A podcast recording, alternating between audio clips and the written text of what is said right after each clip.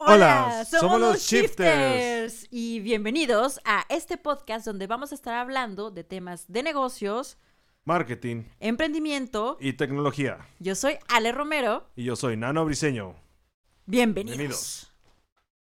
Vamos a ver algunos temas este, que están pasando en nuestra actualidad y que a lo mejor no te has ni siquiera dado cuenta que te ha pasado de largo, básicamente, ¿no? Porque cuando uno está emprendiendo o está haciendo marketing, está más ocupado en otras cosas que no te das cuenta lo que está sucediendo a tu alrededor porque nomás eres como tú y tu computadora, ¿no? Sí, con eso de que la mayoría o en la mayoría de los lugares, pues tenemos esta debido a la situación estamos pues encerrados en la casa, entonces. Ajá. Pero el mundo sigue cambiando ahorita y ha cambiado en los 100 años pasados. Entonces, vamos a ver algunas eh, cositas que, que pasaron y no nos dimos cuenta que ahorita estamos viendo el reflejo de, todas esas cosas, este, cosas que empezaron en, hace 10 años, 15 años, que ahorita prácticamente muchos estamos viviendo de, de ello. Sí, nuestra, nuestra misión como los shifters, pues es educar a una nueva generación de empresarios, ¿no? A transformarse, a dar como este salto literalmente hacia una nueva era, en una nueva era digital. ¿Por qué?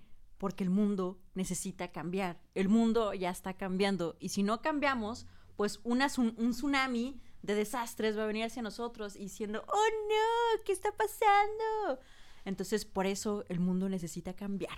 Ok, entonces, como tema del día de hoy, no sé si nos ponemos en contexto, vamos a hablar un poquito de la transformación digital, pero más que nada enfocada en las empresas. Sabemos que todo esto lo vamos viendo desde hace muchos años, desde la revolución industrial, siempre ha habido cambios en la historia, pero específicamente ahorita vamos a hablar el fenómeno que estamos viendo de cómo las empresas se están transformando en digitales. Exacto. Sí, en el contexto que estábamos platicando, ¿no? O sea, cómo esta transformación ahorita ya es casi, casi obligatoria. Por ahí leí una, una quote que si me que si me permiten decirla, eh, de Jürgen Klarisch decía, todas las empresas que no estén dispuestas a reinventarse cada seis meses están condenadas a morir. Sí, Así importantes son los cambios. Tomando un poquito el, esta, esta quote, como, como mencionas, eh, leía una parte de, de, la, de la Y Combinator, que es la asociación en Estados Unidos que invierte en las startups. Y les preguntaron algo, ¿por qué las empresas como Google, Amazon, este, Microsoft, dicen, no, no han dejado de avanzar? O sea, no son el típico magnate empresario de hace 20 años que digas, oh, mira, este, en su momento lo que fue un ejemplo IBM, que todo el mundo, oh, IBM es un, monstruo. O sea, ¿por qué no ellos no, se, no llegaron al límite de su crecimiento? Y les dice algo muy simple, este, la persona este, que estaba dando la conferencia, les dice, es que no han dejado de ser startups. Microsoft y estos magnates dicen, si ven a través del tiempo, han seguido evolucionando y cambiando, este, utilizando muchas de las técnicas, algunas de las que nosotros este, aplicamos y enseñamos a nuestros, a nuestros clientes y a la gente que nos sigue y nos pide asesorías. Realmente va pegado un poquito o bastante a lo que estás diciendo. Ellos cada seis meses, literalmente, vemos que Microsoft compró esta empresa, Facebook compró esta empresa, Google hizo esto, Google derrochó, fracasó con esta, que cosas que ni siquiera nos pasan por la cabeza porque estamos acostumbrados a vivir de que Google, Gmail, Google, Meet, Facebook, no más, WhatsApp, Instagram, Microsoft, el Windows. Entonces realmente como no sabemos, no sabemos qué hay detrás de ellos, pero esas empresas siguen innovando porque siguen buscando nichos a que atacar. Por eso siguen siendo una super startup prácticamente. Sí, ajá, o sea, porque siempre están buscando estas formas de, de, reinventarse, ¿no? O sea, eh, alguna vez escribí por ahí un artículo que decía, eh, en esta nueva era, o sea, literalmente te reinventes o muere tu negocio, o sea, así de plano, ¿no?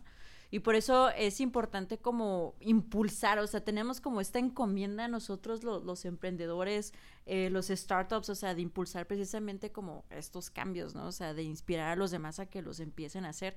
Y por eso, parte de este capítulo, vamos a ver cuatro puntos muy interesantes de cómo, de hecho, hacer el salto digital.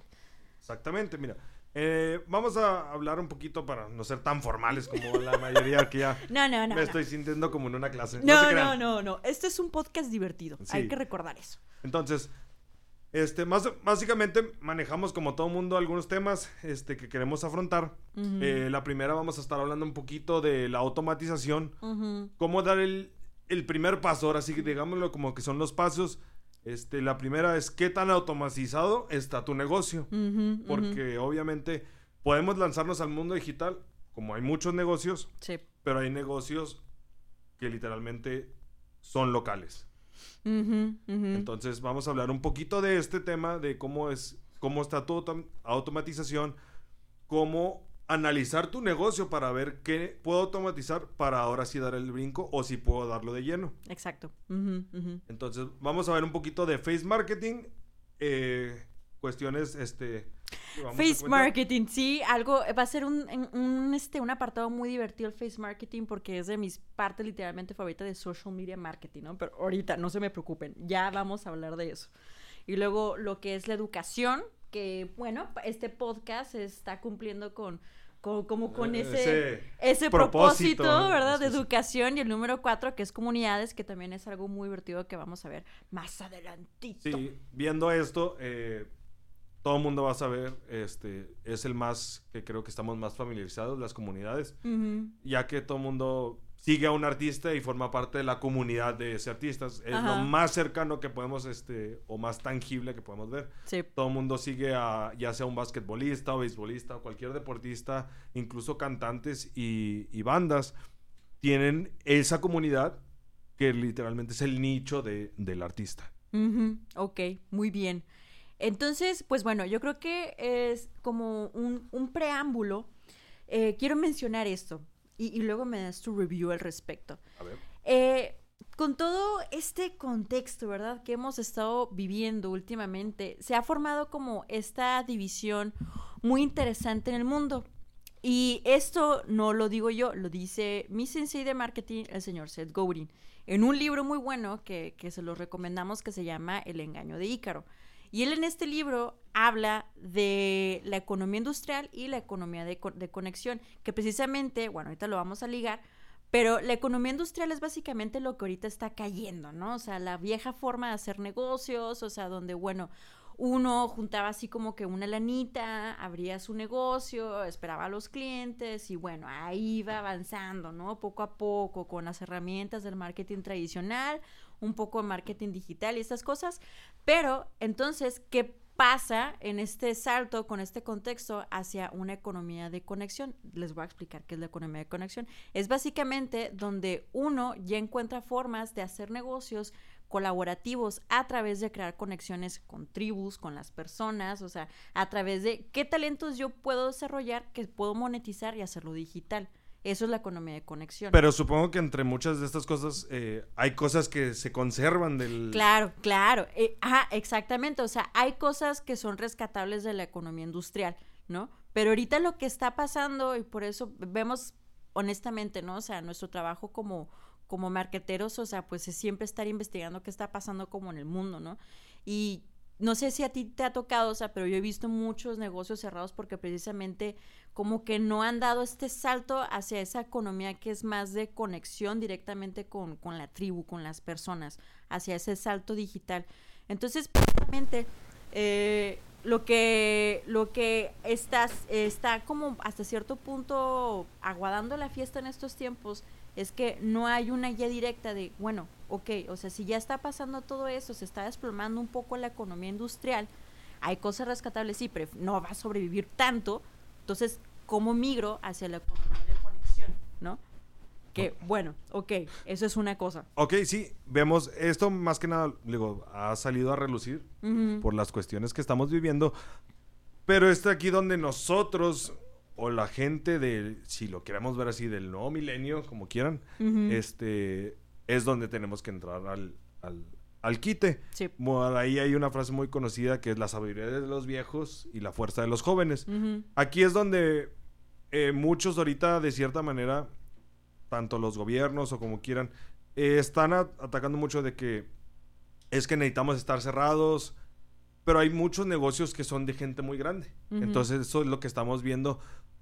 Porque los jóvenes a lo mejor sí están en un nicho o en su negocio y ahorita está muy, este, quieran o no, de moda emprender, hacer tu negocio, que viéndolo nosotros día a día, pues sabemos que emprender es desde, ¿sabes qué? Voy a vender una pluma y mi sueño es ser millonario, pues voy a venderle plumas a todos los chinos. Y le digo, wow, qué bueno fuera. Lamentablemente es donde entramos en este punto donde, ok, pues el camino viejo, ok, llego, hola, hola, primer chino, toma, te vendo una pluma, hola. Esa es la economía industrial. Un dólar. Y lo que haces, te vas con el otro chino. Ajá. Toma, un dólar por la otra pluma. Y así te vas. Ajá. Pero ¿qué pasa? Y esto lo vemos en contexto un poquito de lo de, lo de antes que al cuarto persona que le vendiste, ah, mira, pues le está, me está vendiendo y lleva cinco que le vendes, pues yo también voy a vender. Ajá, ajá. Entonces veíamos esta, esta secuencia donde, ah, mira, le está funcionando, yo lo voy a hacer. Y el mercado se dividía. No había problema. Hay muchos miles de, en este caso de chinos, en este caso viéndolo por la población más grande del mundo, este, no necesariamente este, por el, el nicho, pero así puede ser con personas en México, en Estados Unidos, este, África, Canadá, todo lo que, lo que veamos.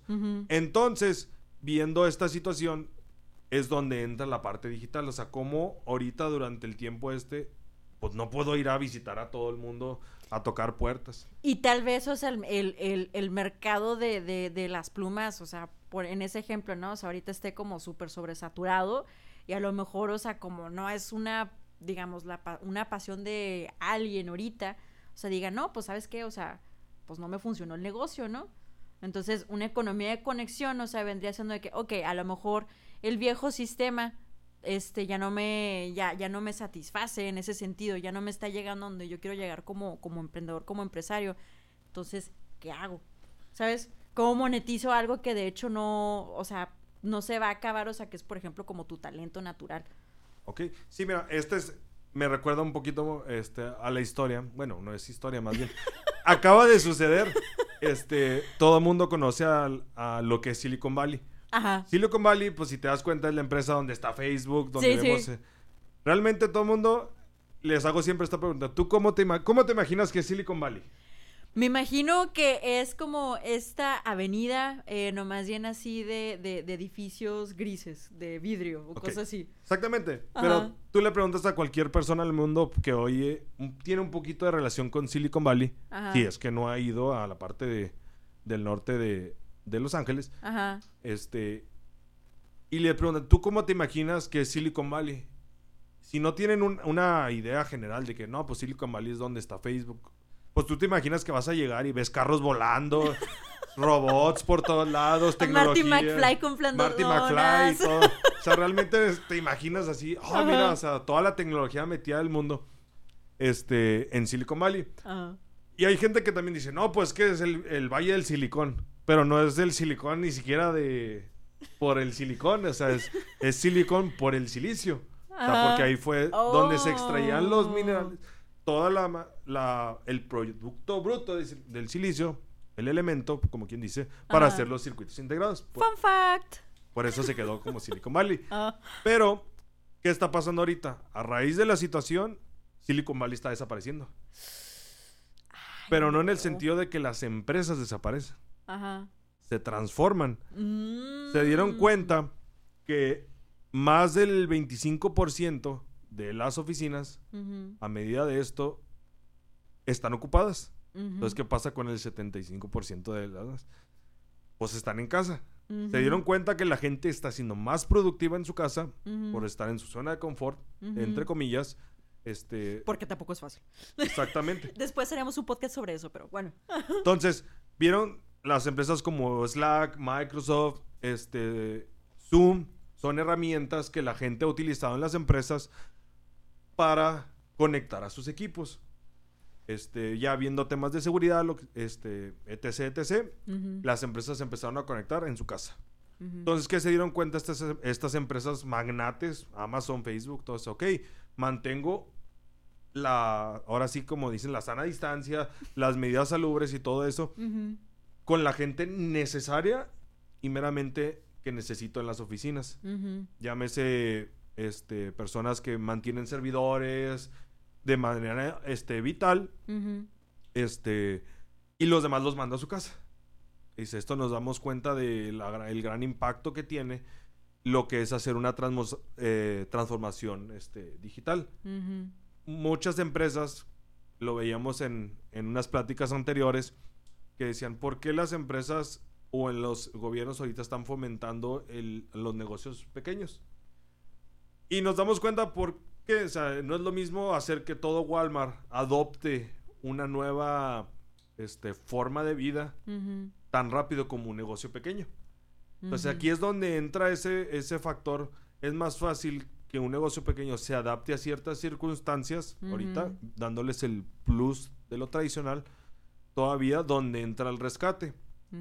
Pero ¿qué pasa con las grandes? Las grandes al tener más infraestructura, más gente que tienen que mover, chalala, chalala, como dirían por ahí, ellos le invirtieron mucho a lo digital. Cuando todo ya el barco de los magnates voltea, es cuando las empresas chiquititas empiezan a, de cierta manera, a bailar. Ajá. Porque ya les falta ese. Una, a veces es el recurso.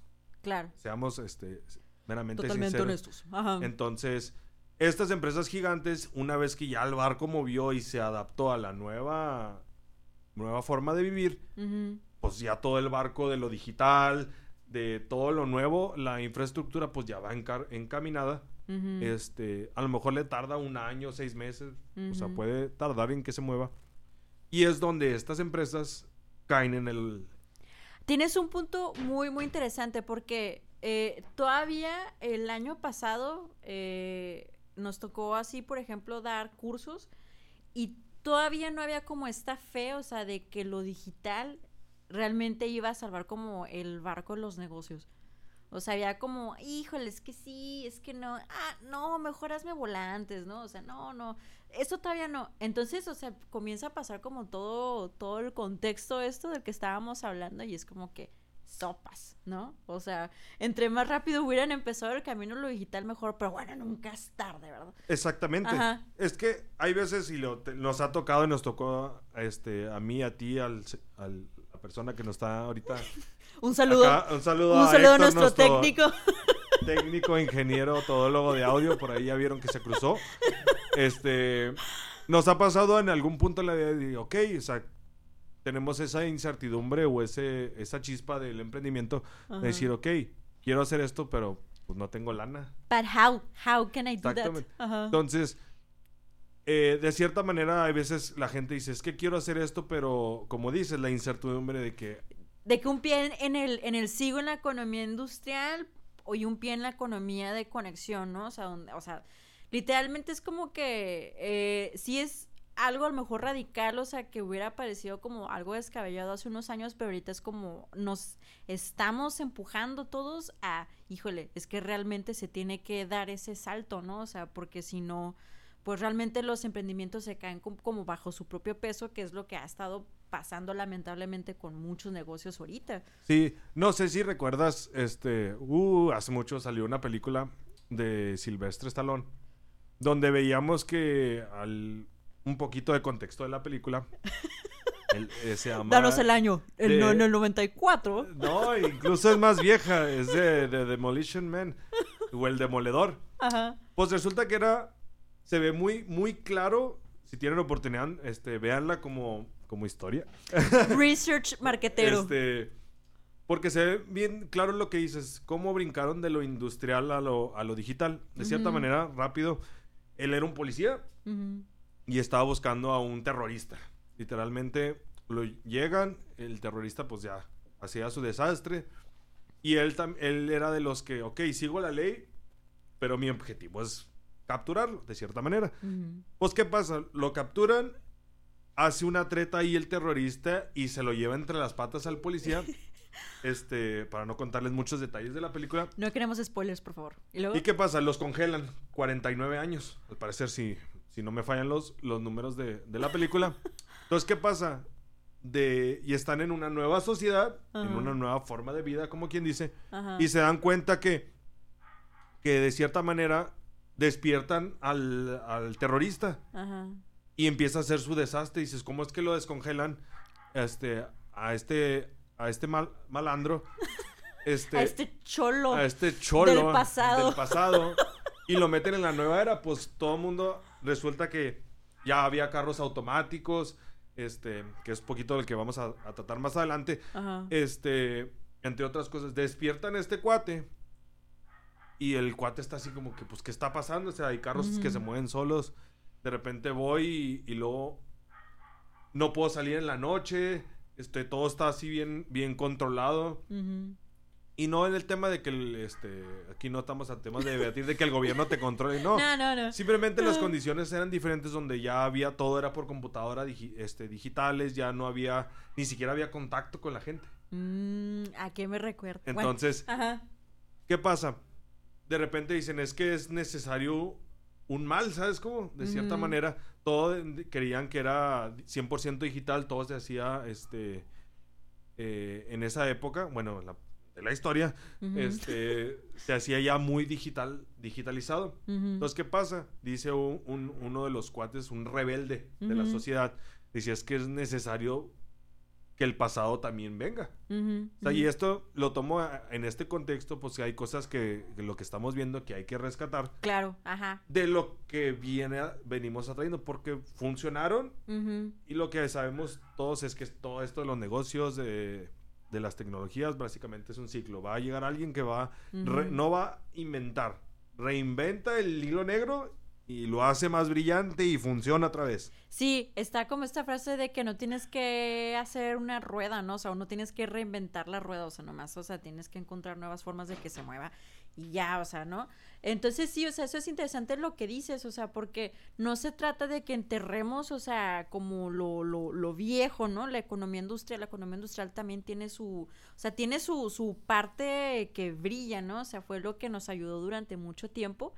Entonces, o sea, por ejemplo, pues lo que sí, para mí lo que vale la pena, por ejemplo, de rescatar, o sea, de, de la economía industrial, pues es el, es el hecho, o sea, de que siempre va a haber como necesidades y siempre va a haber negocios, ¿no? Y siempre va a existir como esta chispa de emprender, o sea, de, de, de, emprender, o sea, de realmente como que, eh, bueno, ¿qué puedo yo ofrecer para el mundo y cosas así?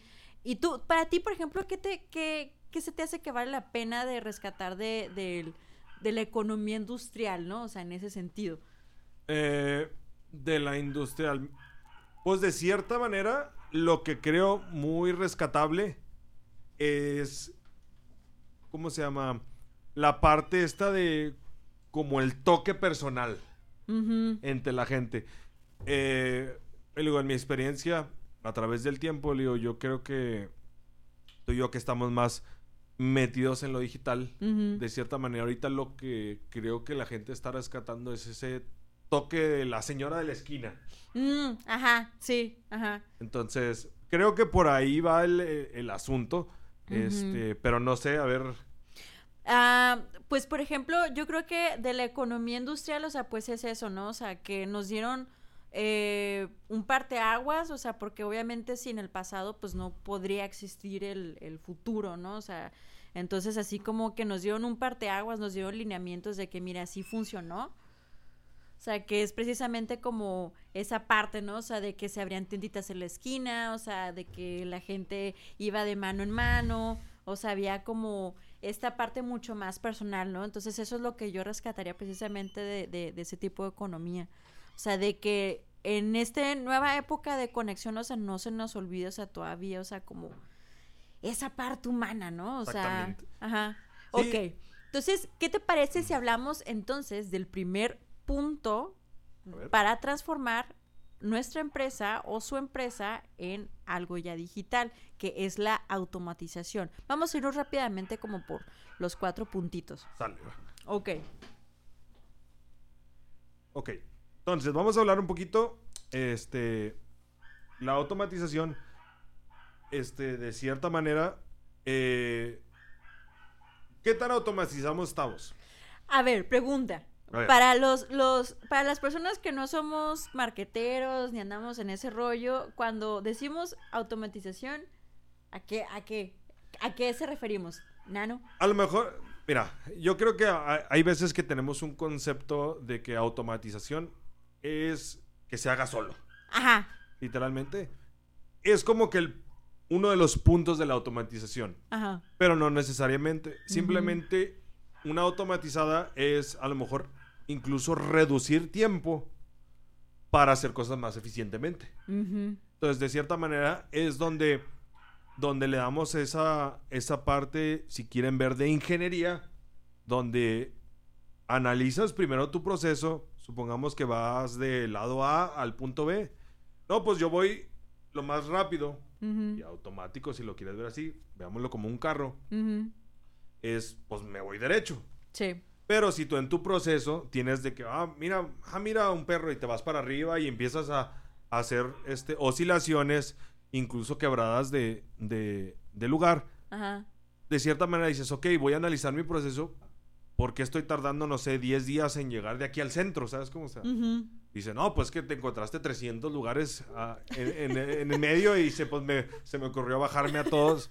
Este, como a si comerse se- una tortita de colita de pavo. a comer una cordolita que llegar por una nieve y luego Ajá. tenía frío y me compré una chamarra. Entonces, la forma a lo mejor de, de automatizar este punto, si lo queremos ver de forma simple, es, ok, tengo que llegar del punto A al punto B, pues lo más rápido es una recta. Voy a ver de ese proceso cuáles realmente son vitales y ver la forma de que los no vitales sí los puedo hacer de manera automática, que se hagan solos, si se puede llegar el caso, o simplemente que me los hagan la vida más fácil. Ok, ok. Entonces la automatización es básicamente cómo en la vida de los negocios se puede hacer más fácil. Cómo facilita la vida tanto a los, a los empresarios que son los dueños de negocios y para los clientes, los que están teniendo la experiencia en sí de, pues, de esa marca, ¿no? Exactamente. Ok, muy bien.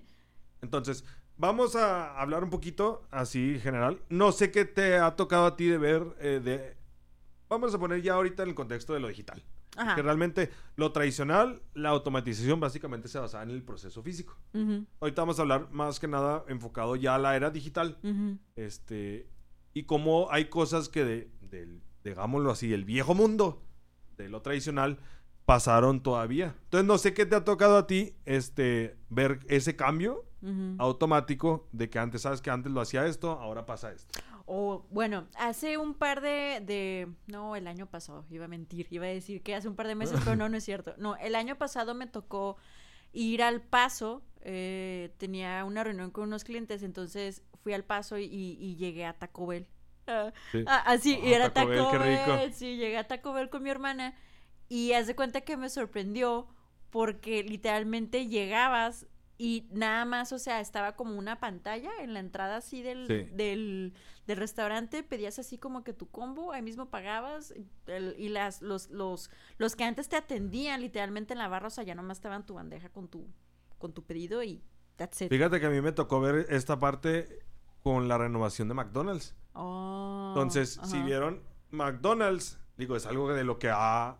Es como es que las empresas magnates a lo mejor tardan, pero sí llegan. Oh, pero es que lo saben, saben que... Exactamente. Sí, sí. O sea, ellos lo que tienen de, si lo quieren ver de ventaja, aparte de su, de que tienen mucho presupuesto, mucho capital, es que tienen departamentos específicos que se dedican a analizar ujú, este tipo de situaciones y ver cómo van a beneficiar a la empresa. Entonces es algo que dentro de lo tradicional se puede llegar a automatizar. Ok, en lugar de estar a lo mejor contratando a alguien, voy a ser yo el que lo haga o voy a tener a alguien que lo haga.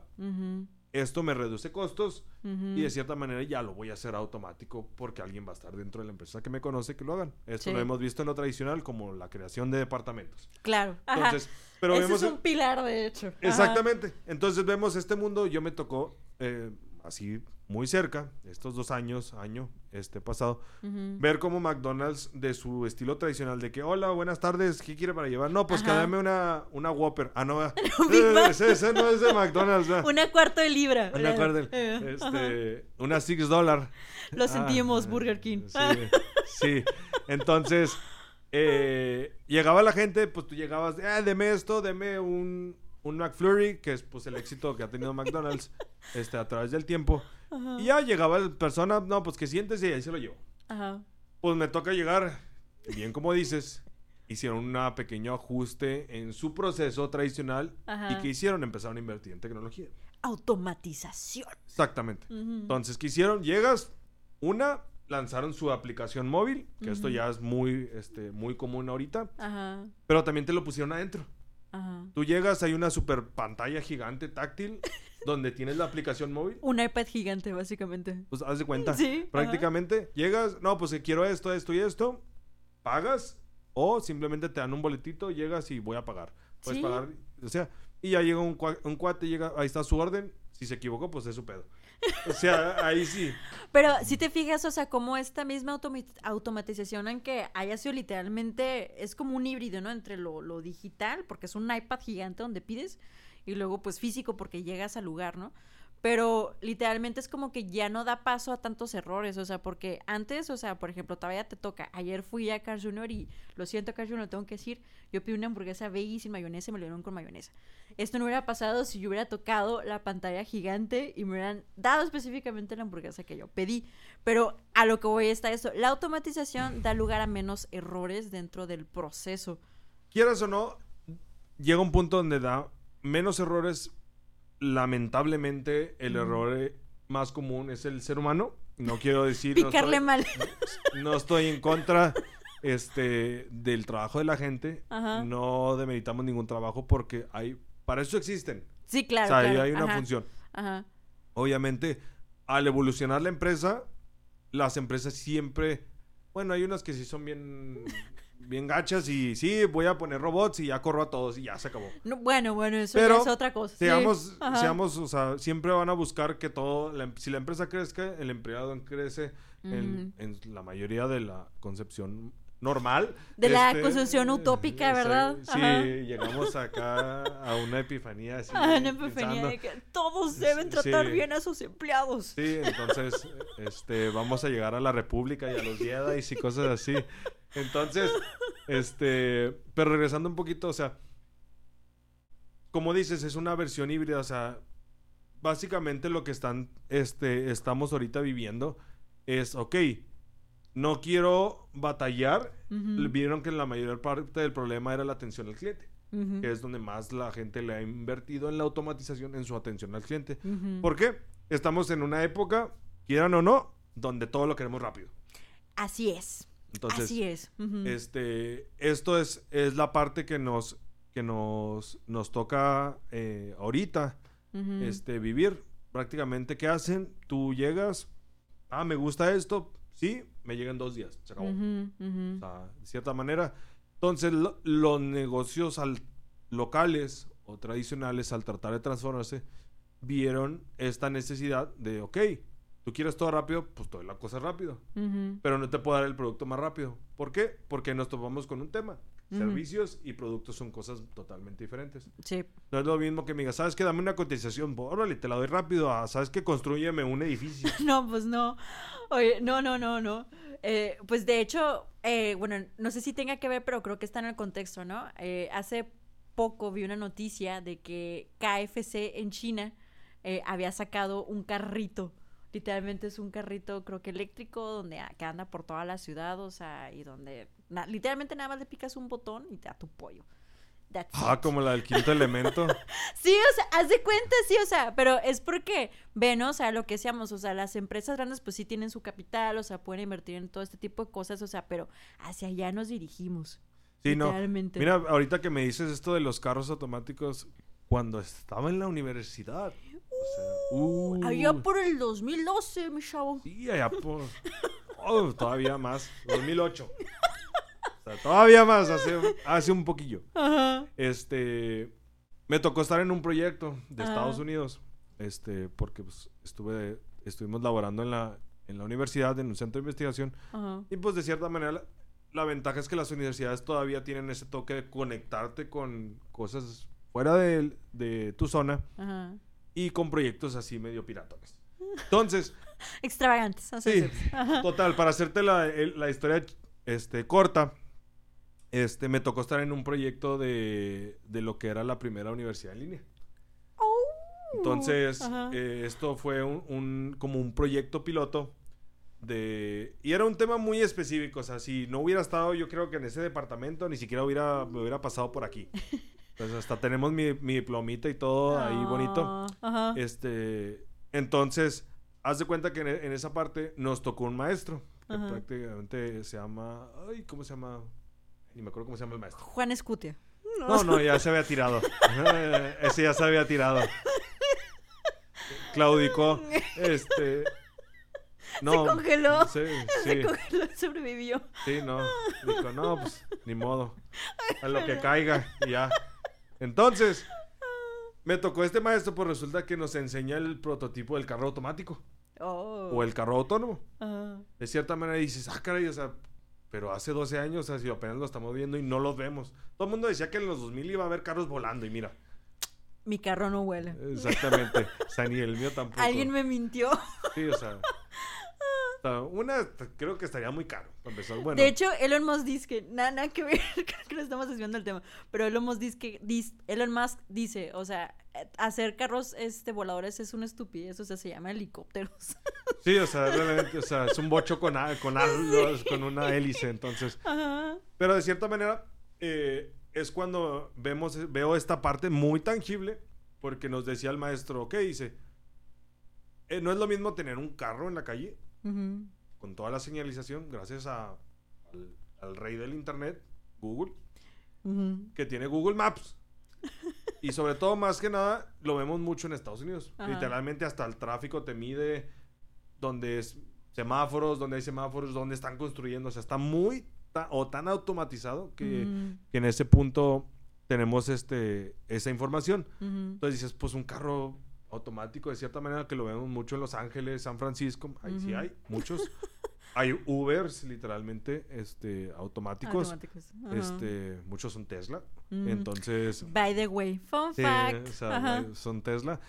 Pero vemos este tipo de, de autos. No, este carro era de carreras de rally. Literalmente era así un carro y gan- le ganaba a los pilotos. Entonces dices, ah, caray, o sea, no, pues, ¿qué hicieron? Lo, el, como que el primer paso para hacer una buena automatización. Ujú. Ok, hay tecnologías existentes. ¿Cuáles son las más recomendables para agarrar y aplicarlas a mi negocio? Ujú. Simplemente este es como que el primer paso de. O sea, muchas veces, ah, voy a automatizarme y luego quiero ser Iron Man. Pues claro que no, o sea, o sea el cuate empezó haciendo su, su robotcito este que, pues, que aventaba Ajá. todo su con la garra ahí. Ajá. Y este, y esto lo vimos en todas las películas. Ese robotcito, pues es tu primera automatización y se quedó hasta el final. Porque fue muy bueno. Entonces, pero te das cuenta de que decían, no, pues si usaron un sonar como los de los barcos para aventar un pulso y ver cómo estaba el, el relieve donde iba a ir el carro. Y usaron una parte enfrente que aventaba un tipo pulso como el de los murciélagos para saber la proximidad de los carros o de las cosas. Oh, Entonces dices, ajá. ok, tengo dos tecnologías, las, las incorporo y tengo, ahora sí que no reinventamos la rueda y el carro ya existía, pues ¿qué hago? Todo lo tengo, lo junto, ¿qué pasa? Tengo un supercarro. Entonces, básicamente, eh, por ejemplo, ¿no? O sea, si un negocio ahorita dice, ok, o sea, me está literalmente partiendo la madre esto que está pasando, ¿no? O sea, lo primero que hago para automatizarme sería, si digamos es un restaurante, pues es como que haz un sistema de entrega, ¿no? Eso podría ser una automatización. Exactamente. Ajá. Exactamente. O sea, muchas veces... Haz bots, por ejemplo, ¿no? O sea, bots que contesten rápido, o sea, eh, para todo esto, o sea, lo que, lo que yo entiendo, o sea, la automatización es como que, ok, haz la vida de las personas más sencilla, más fácil, entonces busca formas, o sea, que, que hagan ese trabajo, ¿no? Como los bots, como a lo mejor te envueltes en Uber Eats, en Rappi, o haces tu propio sistema de entrega, o sea, pero el chiste es como que eh, automatices, hagas más corto el proceso. Exactamente. Entonces, si bien hablaste uno de los temas, este, ahorita que está mucho de moda, no es nada nuevo. Los sistemas, este, de autorrespuesta, hasta el celular más viejito tiene uno. Literalmente, lo vemos en los cacahuates esos de la prehistoria, los Nokia 3200, Ajá. te marcaban y venía un botón, mandaron mensaje automático. Y tenías, tenías dos respuestas. No puedo contestar, te llamo más tarde o te mando un mensaje. Pero eso es automatización. Entonces, ¿qué hicieron? O sea, ya no tenías que colgar y luego mandaron un mensaje. No, pues, simplemente lo agregaron, órale. No, pues tiene un botón más, todavía ya existían, Ujú. y decían mandar mensaje automático. Literalmente mandaban mensaje, bueno, si traía saldo. Entonces, tan sencillo como eh, meterte a tu, a tu fanpage de tu empresa, o sea, literalmente crear respuestas automáticas en Messenger, listo, ya comenzaste el, el, el proceso de automatización. Exactamente. Porque de esta cierta manera, dice, la gente quiere responderle rápido y me dice, ¿sabes qué? Simplemente el decir, ¿sabes qué? Eh, una excusa, si lo quieres ver así. Estoy atendiendo a alguien como si estuvieras físicamente. Ajá. Dame chance y te atiendo. Eso es lo que realmente quieren. Cabe a destacar que no suplen a los humanos. No, no, no, no estamos, o sea, alguien tuvo que programar esas respuestas para empezar, ¿sabes cómo? Exactamente. Ajá. Entonces, muchas veces creemos que va, van a suplir a las personas, pero no. Simplemente le digo, te contaba la otra vez del robotcito que, que, que programados para el cliente. Tienes que darle ese toque. Si nos remontamos unos años atrás, otra vez, este, a lo tradicional. Ajá. En el inicio de, del... Todo el mundo se acuerda de lo bueno que era el traductor de Google hace como Mm. siete años. Sí, era, era bastante Mm. exacto, por así Sí. decirlo. Entonces, ¿qué pasaba? Eh, para los que sean más nuevos y no les haya tocado esa, esa cruel historia, este, tú ponías blue car, este, walking in the street, literalmente. ¿Y, ¿Y qué hacía antes? Literalmente, carro azul caminando en la calle. Ajá, O sea, no, lo tra- no te lo metía como si fuera una traducción literaria. ajá, Entonces, ¿qué pasó esto? Que a medida que avanzó el tiempo, ajá. vieron que esta, esta este tecnología, si lo queremos ver así, iba a ser productiva en el futuro. ujú, Y ahorita lo más cercano que tenemos ahorita, pues ¿qué tenemos? Todos los asistentes mm, de ujú. los celulares, cualquier asistente que tengas ya ves que ya no te habla como un robot. O sea, o sea, tú le dices Siri, Siri, me caes mal y te dice que también tú le caes mal. O sea, si Oh. algún día hagan la prueba, díganle qué piensan de a a Siri o a Alexa de Siri y van a ver qué les contesta. Ah. Entonces, son de esos tipos de cuestiones donde dices, ok, este, esto yo más o menos les, les platico un poquito más. Este, me tocó, si quiero ver como beneficio o lo que sea, de que me tocó ver cuando crecían estas empresas. No quiere decir que tengo 100 años aquí, pero este me tocó estar como que ahora sí que en el momento como los Beatles, en el punto exacto y momento exacto para ver y que les pasara todo. Sí, de hecho es como que está, está, está, se me hace algo como muy chido, ¿no? De nuestra generación, o sea, que realmente nos ha tocado ver como todos esos saltos, ¿no? O sea, desde que empezó el internet, bueno, para comercialmente. Sí, porque- comercialmente, porque sabemos que, comercialmente, que inició como en la guerra, o sea. Eh, sí, bueno, pero para, para los mortales comunes de la Tierra. Y luego pues nos tocó como eh, la entrada, digamos, de las redes sociales, o sea, de, de las paginillas, como MySpace, que podías decorar con brillos y cosas así. Todavía me acuerdo cuando te decían, cuelga porque voy a... Quítate el internet porque Sí, voy a hablar por a hablar teléfono. teléfono y que O sea- Estás otra vez en el internet. Exactamente, entonces... Sí, ajá. Fíjate que, que nos ha tocado bastante. O sea, ¿quién diría? La otra vez hablaba este, con una, una persona y le decía, ¿cómo, ¿cómo hemos visto el cambio a través del, del tiempo? A nuestros 80 años. A nuestros 80 años, este, cuando uno ya pasa de nivel de Jedi y ya tiene sable verde, este, eh, me acuerdo que le digo, yo presumía en, mi- en, la, secu- en la secundaria y así, oh, ya tengo computadora. Una era un lujo tener computadora. Para empezar. O sea, entonces empezar. eras como millonario. Yo y luego de repente llegabas, ¿y qué crees? que y lo- Ya tiene 32 megas de RAM. Ah. O sea, imagínate, o sea, y luego llegabas todo feliz porque no te, te pedían, siempre te pedían un disquete. O sea, Sí. para empezar en la... Y llegaba el típico que llegaba con su cajita como con 10 disquetes. Sí, sí. Así como si fuera un, un mini archivero. Sí, sí, me encantaba que le ponías así como que tu, tu sticker así de que archivos. De que Sí. sí, obviously. Pero, ¿sabes O sea, cómo? o sea, y luego te das cuenta, o sea, eran 3 megas, o sea... O sea, todo era, era, era feliz y... Te veías pro, te sí, veías pro llegando así con, con tu, cajita, cajita de disquetes. Sí, que nunca más en la vida los vas a Sí, usar, la neta, o sea. te los pedían y se los quedaban ahí en el centro de cómputo, o sea. Quiero mis disquetes de vueltas. Ah, por cierto. No, y luego me tocó. Después de ahí vimos, ahora sí que el, el cambio del primer cambio digital. Este, en esa época, simplemente cuando ya podías guardar fotos. Sí. O sea, ajá. como ya no era de rollo y literalmente brincaste a la época digital donde, ¿sabes qué? Ah, cómo alguien se le ocurrió, literalmente, la neta fue un genio, igual que el que inventó el tape. Este, este, ha venido a asociar la vida, la verdad. Este, que dijo, pues si tengo un rollo y lo revelo y lo tengo que meter en una máquina, pues, pues lo puedo hacer datos. Entonces, siempre hay alguien que va a innovar primero. Este, otros lo copian de alguien que no tiene presupuesto, lamentablemente. Pero pues el chiste es que, o sea, se sacan, o sea, se sacan estas ideas, o sea, y es como que se da el hito para que todos nos inspiramos y podamos seguir como esa ola, ¿no? O sea, realmente es así, es como, como avanzamos como especie. Por ahí dirían. Sí, exactamente. Entonces, este, digo, ya nos tocó la época ahorita prácticamente 100% digital, donde ya no necesitas estar. Ajá. Digo, lo veíamos muy raro así cuando te decían, no, es que el doctor está en Alemania y va, a operar aquí en, en, América con un robot. Ajá. Literalmente decía, pues tú te imaginas acá un, un así, esos que sonaban, de los de antes, así. Ajá. Y no, simplemente, pues, o sea, está conectado gracias al internet, nuevamente. Desde allá, él tiene los mismos aparatos, pero tienen, bueno, obviamente tienen una super conexión que ni tú ni yo en la casa vamos a tener nunca. No. Este, Después de las nueve de la noche mi conexión ya no es buena. Entonces, literalmente movía las manos. Entonces, y eran operaciones así, o sea, de que vamos a... Una uña enterrada. No, sí eran un poquito más complicadas. pero, vemos el punto donde, a, donde la digitalización ha llegado. Sí.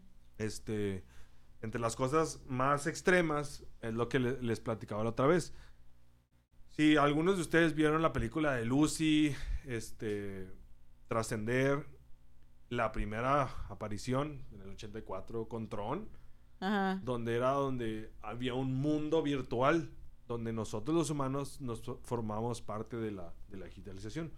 Si recuerdas o no sé si la viste, la de Tron prácticamente el cuate este este, Kevin Flynn hizo una máquina donde literalmente ahí lo, hizo datos, lo hizo mm. unos y ceros, como todo lenguaje de máquina que hay. este, y ya pues hay una, un mundo adentro así cibernético y la promesa de que lo que lo que salía de ahí se lo querían traer al mundo de acá y va a ser prácticamente así la solución al problema de la humanidad. Entonces... bueno, no fue, pero bueno. Pues no, obviamente pues, ni siquiera ha pasado. Pero bueno, viéndolo en este punto, eh, vimos a dónde ha llegado o a dónde quieren muchas personas llegar a totalmente digital. Sí. Hablando o retomando al señor Elon Musk. Ajá. Inventó un chip literalmente que quiere probar después. Bueno, fuera de todo. El Neuralink, ¿no? El Neuralink. Ajá. Exactamente. ¿Cómo funciona? Literalmente es casi es un chip que va a pasar la información del cerebro a una máquina. Cabe destacar que pues ya se probó en marranos, en cerdos. Este. Ok.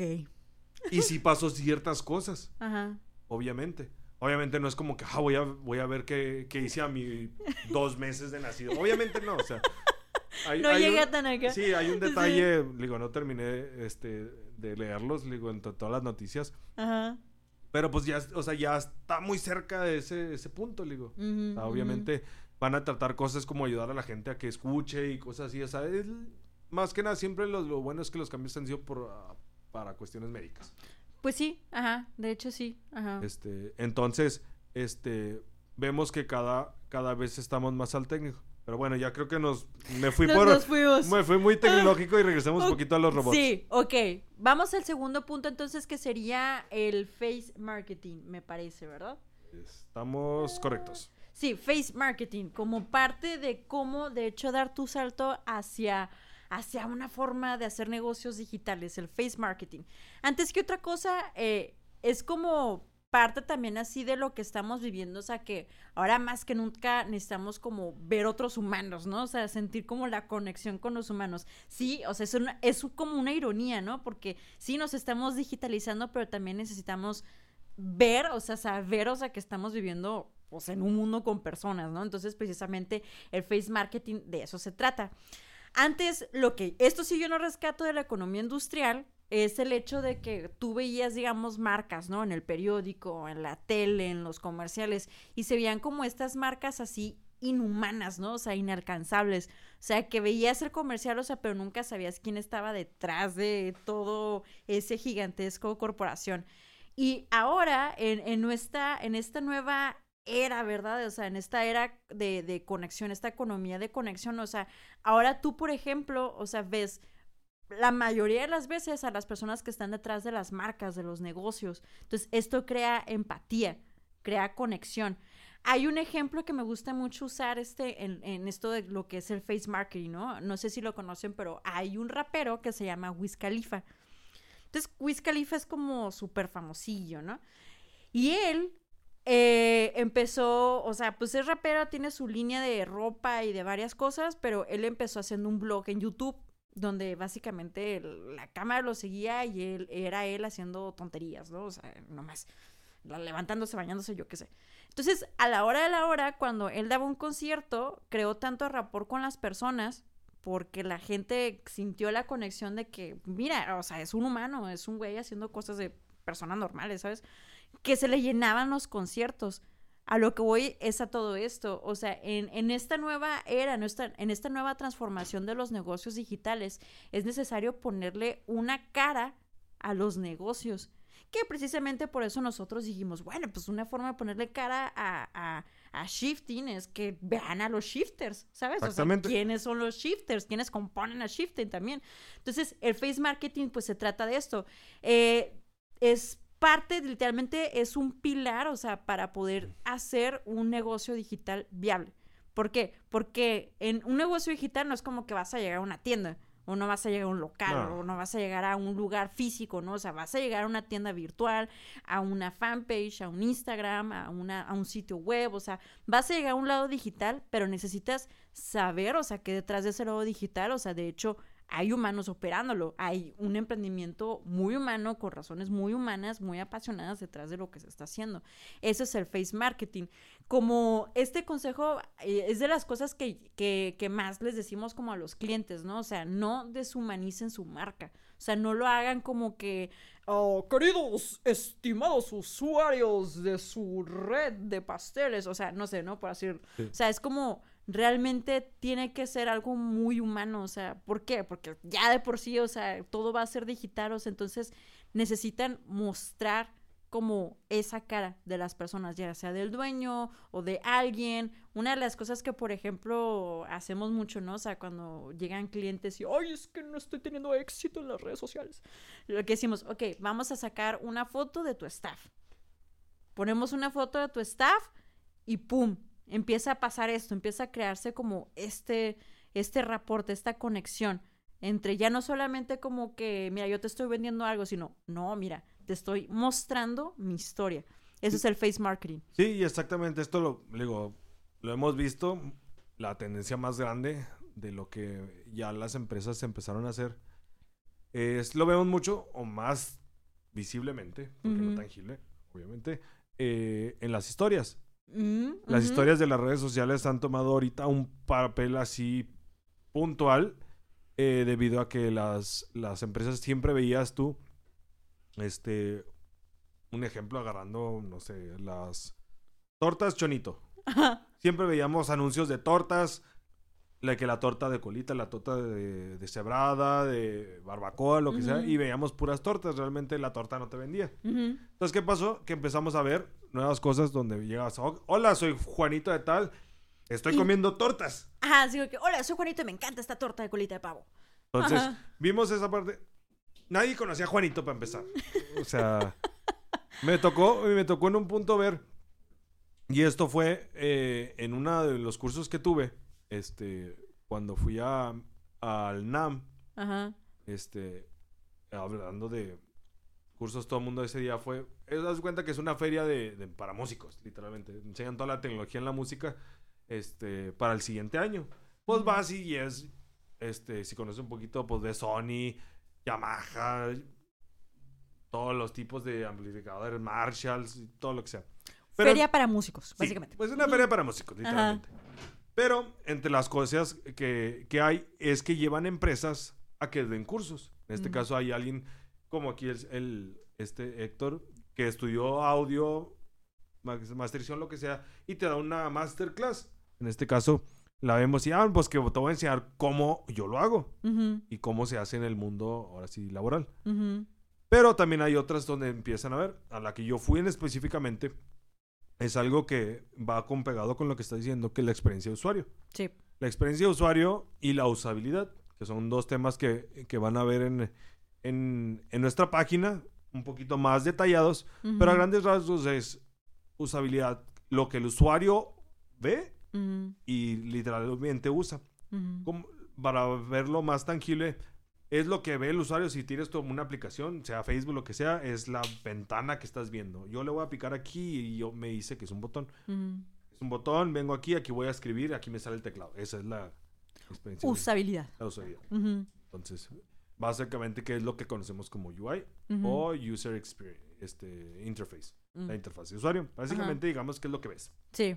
Y detrás está la otra persona, la que nadie ve, la que desarrolla la experiencia del usuario, que te dice lo más rápido y sencillo, cuando ves un botón, lo ves gordito para picarle. O sea, a ese grado llegamos a ver las, las cuestiones.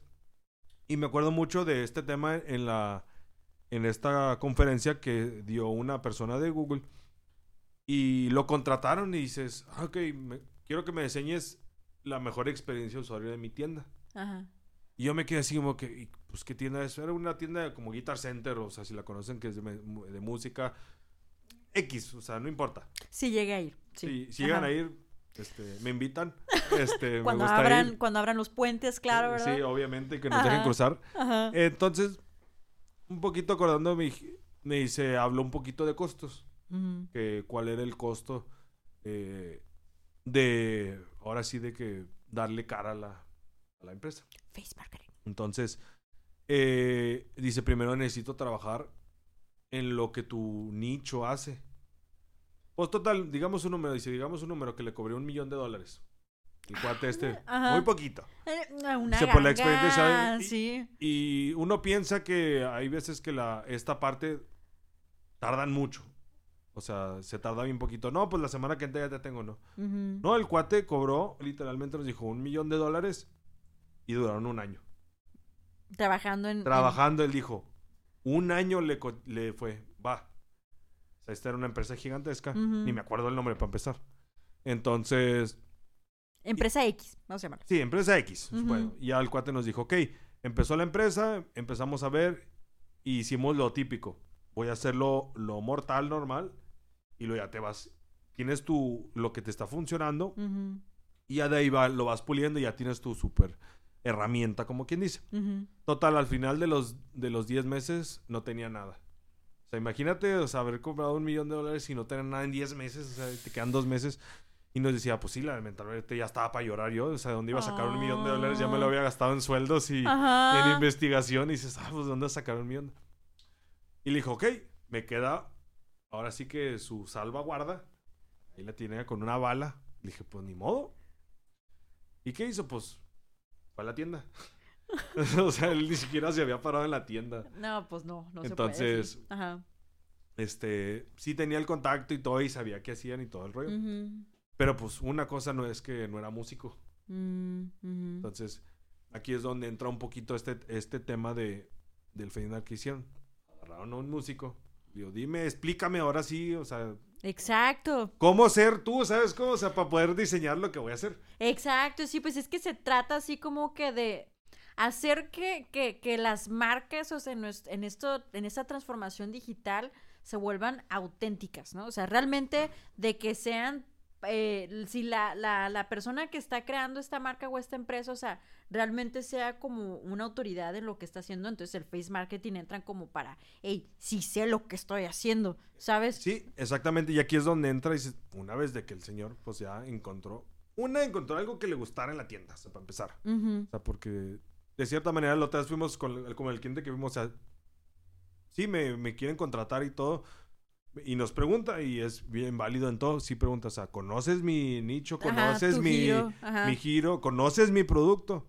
Porque no, una, la persona que vayas a contratar, y eso es una recomendación ¿no? este, independiente, es que conozca tu giro o se empape este, de, lo, de lo que está haciendo. No voy a llegar a vender, no sé, ¿cómo se llama? Agujas, un ejemplo. Y no tengo la más remota idea que es una aguja. No, ni, no. De, ni de qué están hechas, o sea. No, porque ahí entraría como precisamente ya si no sé, o sea, como una agencia de publicidad, o sea, que dice, no, si yo te agarro la cuenta, pero no sabe nada acerca del producto, pues ya sería como que no, mi chavo, pues. Entonces, ¿cuál es realmente como que la, la calidad de tu servicio si ni siquiera conoces en sí como ese nicho, ¿no? Exactamente. O sea, ¿cómo le vas a dar, cómo vas a ayudar, digamos, al cliente a hacer como, digamos, ese paso tan importante en el marketing digital que es el face marketing, si ni siquiera sabes lo de las agujas? Exactamente. Entonces, mira, cerrando un poquito la historia y ya regresando, después de en el onceavo mes pusieron, en el décimo, entre el décimo y el onceavo, pusieron cámaras en los, en una tienda. Y empezaron a conocer y él se empezó a involucrar un poquito más. Ya fue cuando dijo, ya encontré lo que necesito para, para hacer la experiencia de usuario requerida. Entonces dice, y si no fue nada del otro mundo. Literalmente, ¿qué hice? Digitalicé lo que pasaba en la tienda. Entonces, ¿qué hizo? para los que más o menos no son músicos o nos escuchan los músicos, van a saber que una parte fundamental de comprar algo es tocarlo. Literalmente. Pues Entonces, ¿qué hizo? Pues sí, veías, entrabas a tu carrito de compra, lo más digital posible de una tienda. Tienes tu carrito de compra, tu e-commerce, lo que sea. Seleccionas el producto, un ejemplo, una guitarra. Mira, pásame la guitarrita esta que está aquí atrás. Bueno, no es guitarrita, pero es Tiny guitarrita. Sí, la micro guitarrita. Supongamos, está así y veamos la, la pantalla, estamos la guitarrita y tú la ves así bien bonita. Le das clic y es muy bonito y ya ves la guitarra. Ajá. Pues, ¿qué hizo este cuate? Literalmente lo que todo mundo hace. No te miento, en cuanto le dabas clic, salían unas manos. En la computadora. Ah. Salían unas manos y literalmente agarraban el producto. Entonces lo que hizo es que hizo y agarró un instrumento y lo hizo fotografía 360. Entonces, mm, algo muy popular en estos días en, en estos días, y se hace, yo fui hace como, creo que era el 2016, parece, si, no, estoy mal, pues hace cuatro años, estaba apenas el 3D. Pues, ¿qué pasaba? Pues lo agarraba como un músico agarra una guitarra. Wow. Entonces lo que hacía es que cuando tú le dabas vuelta, las manos iban girando la esta y le hacían, le podían hacer, tenía movimientos de manos. ¡Ah, qué bonito! Entonces, dices, dices, ok, la, la parte esta dices, o, sea, que tiene, para alguien normal, dice que tiene sentido que salgan unas manos, o sea, no lo estás tocando. Pero el simplemente de ver como si tú estuvieras agarrándolo y la forma en que lo ves, creó la experiencia de usuario que él necesitaba. Pues, ¿qué hicieron? Pues las ventas se dispararon arriba. ¿Qué hicieron después? Tenían problemas porque se atoraban la, los productos. Pero eso lo arreglaron en el problema. ¿Sabes qué? Crearon la... Cumplieron eso es algo demasiado que vamos a ver ahorita en, el siguiente tema de educación, los tiempos de cumplir. Sí. Es algo que, que, sí queremos o damos mucho, este, mucho punto a las gentes que, que, asesoramos lo que es el timing. Pues él cumplió, sabes que aquí está tu experiencia de usuario. Y él nos dijo, este, tienes tu producto, tienes tu experiencia de usuario, ahora sí, de aquí en adelante vamos a optimizar tu producto y tu experiencia de usuario. Porque tu producto, si es bueno y tienes una experiencia de usuario muy buena, no importa que sea la página más piojosa del mundo, este, tengas la interfaz más chafa, incluso aquí la marca y sale a decir, si tu producto es bueno y le das la experiencia y la personalización al cliente, la tienes hecha. Ya nomás optimizas que es parte de lo que este, nosotros enseñamos en lo que es en el siguiente punto, que es este, entrando ya en materia en lo que es la educación. Educación, punto número tres, para cómo eh, digitalizar tu negocio en estos tiempos. Ok, la educación. Yo creo que esta es de las cosas más importantes porque muchas veces, o sea, eh, pensamos, o mm. sea, que a lo mejor la gente es que la gente no entiende mi producto, no entiende mi servicio. Pues no, pero precisamente parte de, esta digitalización es cómo entonces tú educas a los usuarios de tu marca, de tu producto, de tu servicio, ¿no? ¿Cómo lo haces? Lo haces a través de, de podcasts, de videos, de how-tos, de guías, o sea, lo haces a través, sí, del face marketing, pero finalmente, ¿qué es lo que estás ganando? Estás eh, diciéndole, estás dándole a la gente como eh, cosas de valor. Cosas que de hecho le ayuden. ¿Qué opinas, señor Ana? Exactamente. Mira, yo incluso ayer que te comentaba de un curso que estoy, que estoy tomando y un curso que, que tomé hace varios años, cuando apenas se iba acuñando el término de, de growth hacking, que hacking no tiene nada que ver con hackear servidores y cuentas y no hackeo Facebook, este y cosas por el estilo, sino hacking se Es como más de trucos, de hecho. exactamente Ajá. es como tú un hacker literalmente es el que tiene el dominio sobre un sistema o sobre algo en específico. Por cierto, también nos pueden seguir en Hackers del Emprendimiento.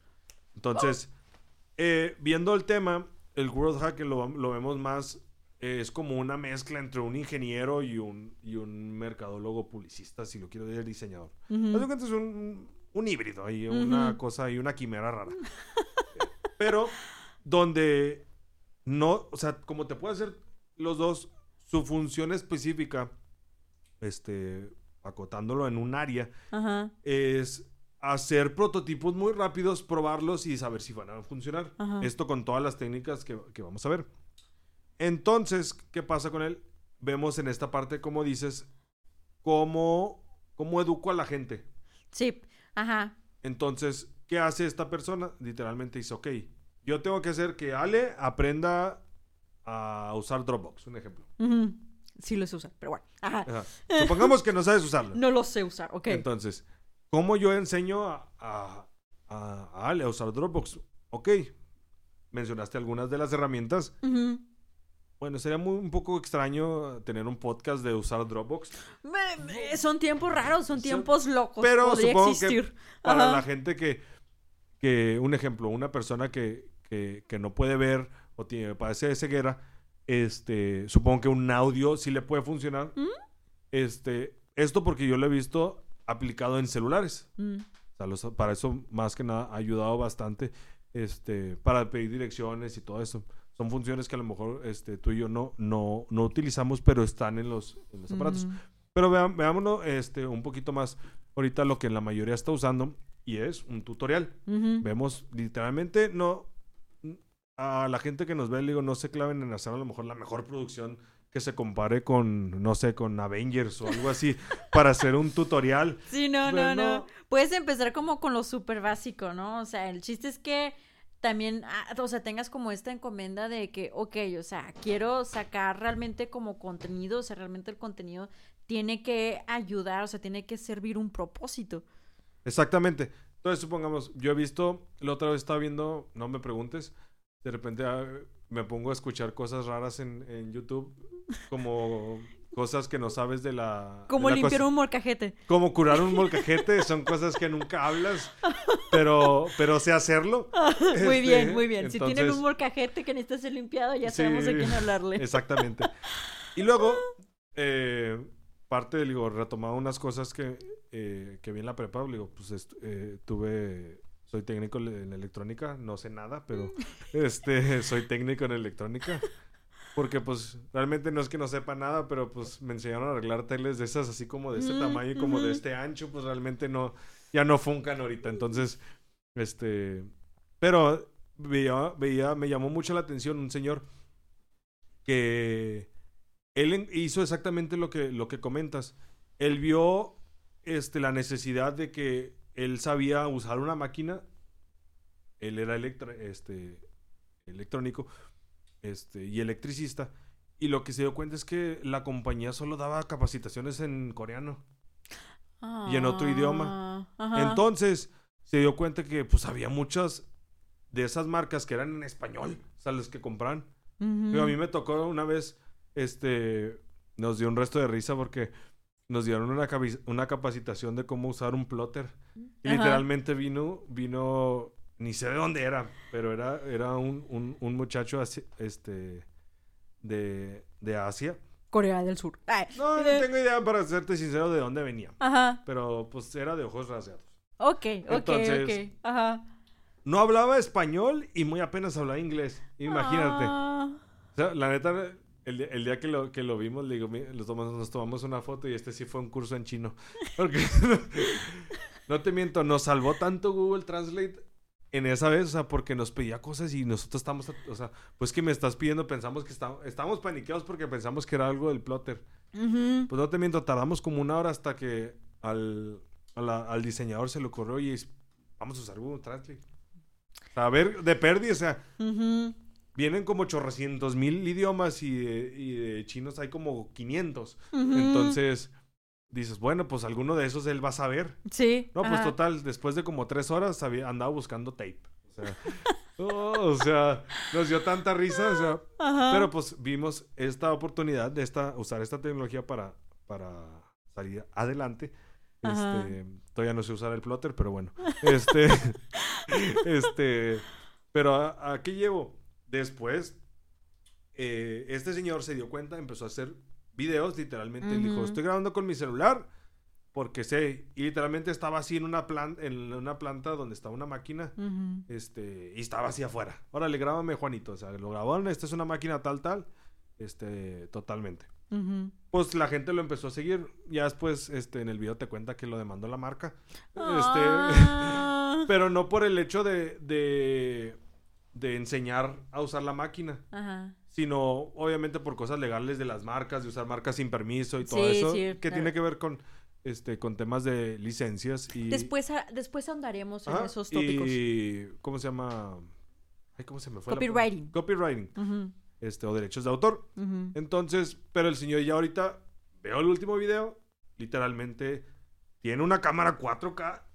Tiene acá iluminación, tiene tomas de en dos tomas y luego que tiene acercamiento. Sí, ya es así un, así. Un aplauso. Pero el señor empezó así haciendo videos normales, ¿sabes cómo? O sea, sí, el chiste es buscar hacer lo mejor que se pueda. Obviamente, no tienes, miren, para todo no tienes que hacer un guion. Simplemente es que voy a enseñar a, a tocar el, el, ukelele o ukulele o como sea. No importa, ok.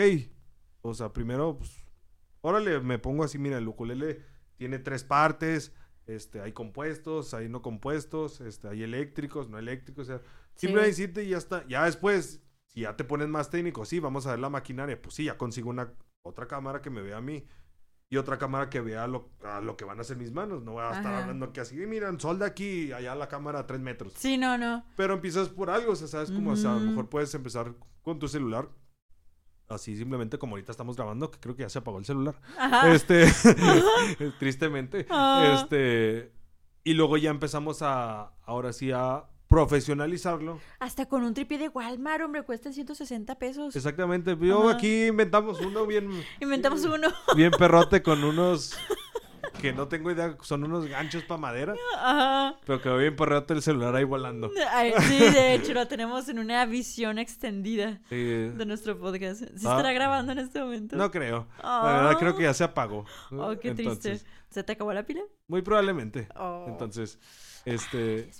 entonces, si bien dices, o sea, empezamos con algo simple y luego ya vas ya vas aumentando. Es que ahí dices un punto interesante, ¿no? La, la otra vez estaba viendo un video donde, eh, donde explicaba, ¿no? O sea, tú agarras una marca y dices, ok, eh, es para el nicho, digamos, de los, eh, de los ecológicos, ¿no? De los millennials ecológicos.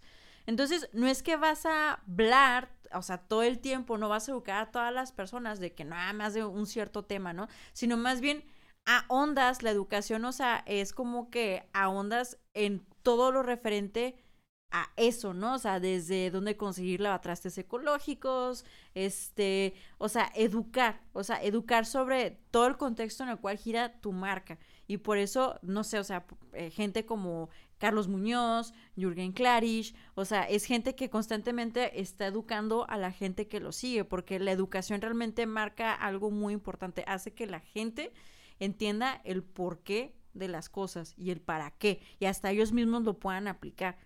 Sí, es, exacto. Todos esta parte de, digamos, de población. este, todos los que dan cursos, incluso nosotros, digo, nuestro principal objetivo este, es que la gente conozca. Ahora bien, por ahí dicen que el, el conocimiento es poder, pero obviamente es muchas veces eh, la gente tiene el mito, si lo quieres ver así, de que, ah, ¿por qué te voy a... ¿Por qué me cobras por algo que, que puedo aprender? Pues no te estoy cobrando por el conocimiento que tú puedes adquirir. Más bien te estoy ahorrando el paso de, de que tú busques, indagues. Ajá, o sea, porque es como esta analogía, ¿no? O sea, si digamos el conocimiento fuera una manzana, este, pues es muy fácil, o sea, cualquiera puede ir a recoger la manzana, pero realmente, o sea, cuando la gente educa, digamos, todas estas personas te están dando literalmente ya la manzana en, en, o sea, hecha, ¿no? En un pay ya digerida, ya hecha. De otra manera, tú tienes que buscar una escalera, tienes que bajar la manzana, tienes que ver si no tiene gusanos, o sea, es como que te están, todas estas personas te están ahorrando todo el proceso, o sea, literalmente ya digerido. Exactamente. ¿Sabes? O sea, y por eso es como súper importante, o sea, que literalmente para esta transición digital, o sea, em, se empiece, los nuevos emprendedores, los startups empiecen a educar, a, de hecho, a sus comunidades. Punto número cuatro. Exactamente. Entonces, básicamente, eh, aquí es lo que hablamos eh, al principio, los que comentaban lo más rápido, pues, son tus fans. O sea, eh, muchas marcas lo que se han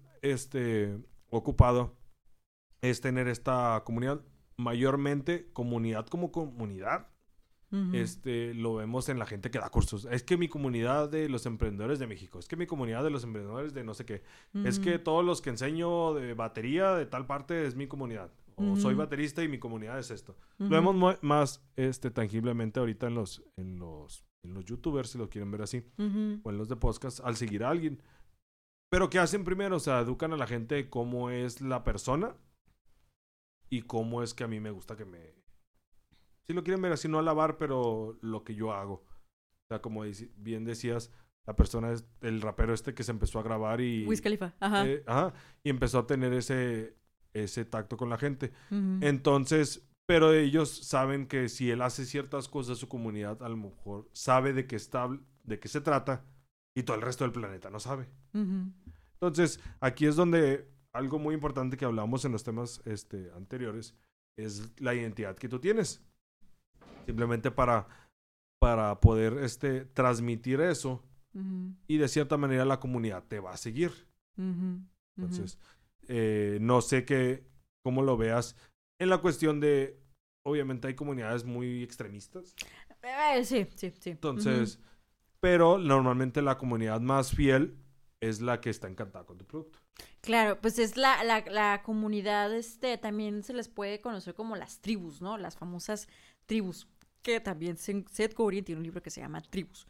Bueno, pero ahondando en eso, o sea, las comunidades se forman una vez, o sea, que tú ya lograste ahorrarle tiempo a las personas, una vez que tú ya mostraste la cara detrás de, de, de la marca, por así decirlo, que ya se crea una conexión una vez, o sea, que ya generaste esta, esta empatía, esta confianza y todo ese tipo de cosas, entonces es cuando se empieza a formar este grupo de personas, esta comunidad, o sea, que van a ser como tus followers, ¿no? O sea, tus seguidores que incluso cuando tú no estés, o sea, te van a defender a capa y espada, ¿no? O sea, literal. O sea, porque van a sentir como de que no, pues es que, o sea, conocen tu, conocen tu mensaje, o sea, conocen tu, tu, tu retórica, tu historia, o sea, todo este tipo de cosas. Entonces, las comunidades es algo muy interesante porque son las que hasta, o sea, de hecho, van desparramando como la semilla de, de, tu producto, de tu marca, ¿no? O sea, te hacen como una labor bien bonita, o sea, de como de publicidad de Facebook en Facebook o de red social en red social, por así decirlo. Fíjate que eso lo, lo, lo, lo, veo así muy tangible. Una, una vez me acuerdo, ni me acuerdo quién lo dijo, pero me quedó muy clavado, creo que fue el, el de Google cuando fui a, a la certificación, Ajá. que nos dijo, yo tengo mi grupo de mi comunidad, Ajá. este, en este caso, éramos todos los del curso, los que lo seguíamos, me dice, pero tengo una comunidad, este, paralela, y todo el mundo, ¿por qué no es la misma? sí, son mis haters. Sí, claro. O sea, quieras o no, los haters es una comunidad que te odia. Sí. Pero a la vez que te odia, te ama en silencio, ¿sabes cómo? De o sea, hecho, porque o sea, si bien te odiaran así de hueso colorado, ni siquiera te pelarían. Ah, sí. Pero ahí los tienes así literalmente dando guerra. Eso quiere decir, pues, ¿qué haces? Pues bienvenidos. O sea, si me odian, me van a publicitar odiando mientras la gente me va a conocer. Entonces me va a ser famoso por, por los que sí me aman y por los que me odian. Entonces es publicidad gratis los haters. Literal, sí, o sea, muchas veces así como que nos ha tocado clientes, ¿no? Que nos dicen, ay, es que los reviews de Facebook, los haters, ¿qué hacemos con ellos? Y dice que, déjalos, déjalos. Es más, los, o sea, que el hecho de que comenten cosas haters nos ayudan a, a los algoritmos, ¿no? O sea, para que se vaya esparramando más eh, y tenga más alcance. Es, haz de cuenta, sí, tiene que ver ahí. No malentiendan tampoco que si la riegas con tu negocio y tu ah, producto, eso, y te ponen un comentario de que compraste un desarmador y... No, no. Y era de madera para, para, un, para un concreto, pues obviamente... Sí, no, no, no. O sea, no de- quiere, ah, o sea, no quiere decir, o sea, que hay nos, los, siempre va a haber haters. No, o sea, hay que cuidar muchísimo lo que estamos prometiéndole a nuestros clientes, a nuestra comunidad. Eso sí, sí va a haber gente que no va a estar de acuerdo con nosotros, sí, siempre lo hay. Pero, o sea, no quiere decir, o sea, que es como que lo peor que y te tengas que ir a esconder a una cueva, ¿no? Sí, o sea, pues o sea, no. Siempre, eh, aquí la idea es siempre aprender, porque hasta de ellos aprendes. O sea, simplemente, ¿sabes? Tenía yo un cliente que, que me decía, es que yo quiero aumentar mis ventas, quiero ser el... eh, era un, un restaurante de sushi. Ujú, Sí, era- tenían uno de los mejores chefs. Sí, está muy bueno el sushi, ujú, este, por cierto. Pero me acuerdo mucho que la- los comentarios que nos llegaban, ya sea por WhatsApp o, o Ujú. Messenger, decía, es que la neta regreso porque me gusta ujú. no más por eso. Y hay, pero hay una parte donde el servicio no les gustaba. Entonces, pues sí le ponían los comentarios y nos dijo, pues que arregla esta parte y la neta tienes casi el camino así de oro ya, ¿sabes cómo se la Tienes buen producto, tienes todo, o sea, nomás estás fallando en una cosa. Este, entonces dice, no, pues que este, la parte esta, eh, de cierta manera, eh, dejamos de trabajar eh, con ellos, no por esta discusión, Ujú, este, simplemente se acabó los contratos y él dijo, no, pues voy a ver qué voy a hacer con él, simplemente. Este, pero es algo en esta donde aprendemos, ok, me están diciendo que, supongamos, un ejemplo, lo de la mayonesa, que comentabas hace rato. Ajá. Obviamente, ¿qué va a hacer? Ok, dame un papel, te escribo qué es lo que no quiero. No mayonesa. No, mayonesa. Ajá. Órale.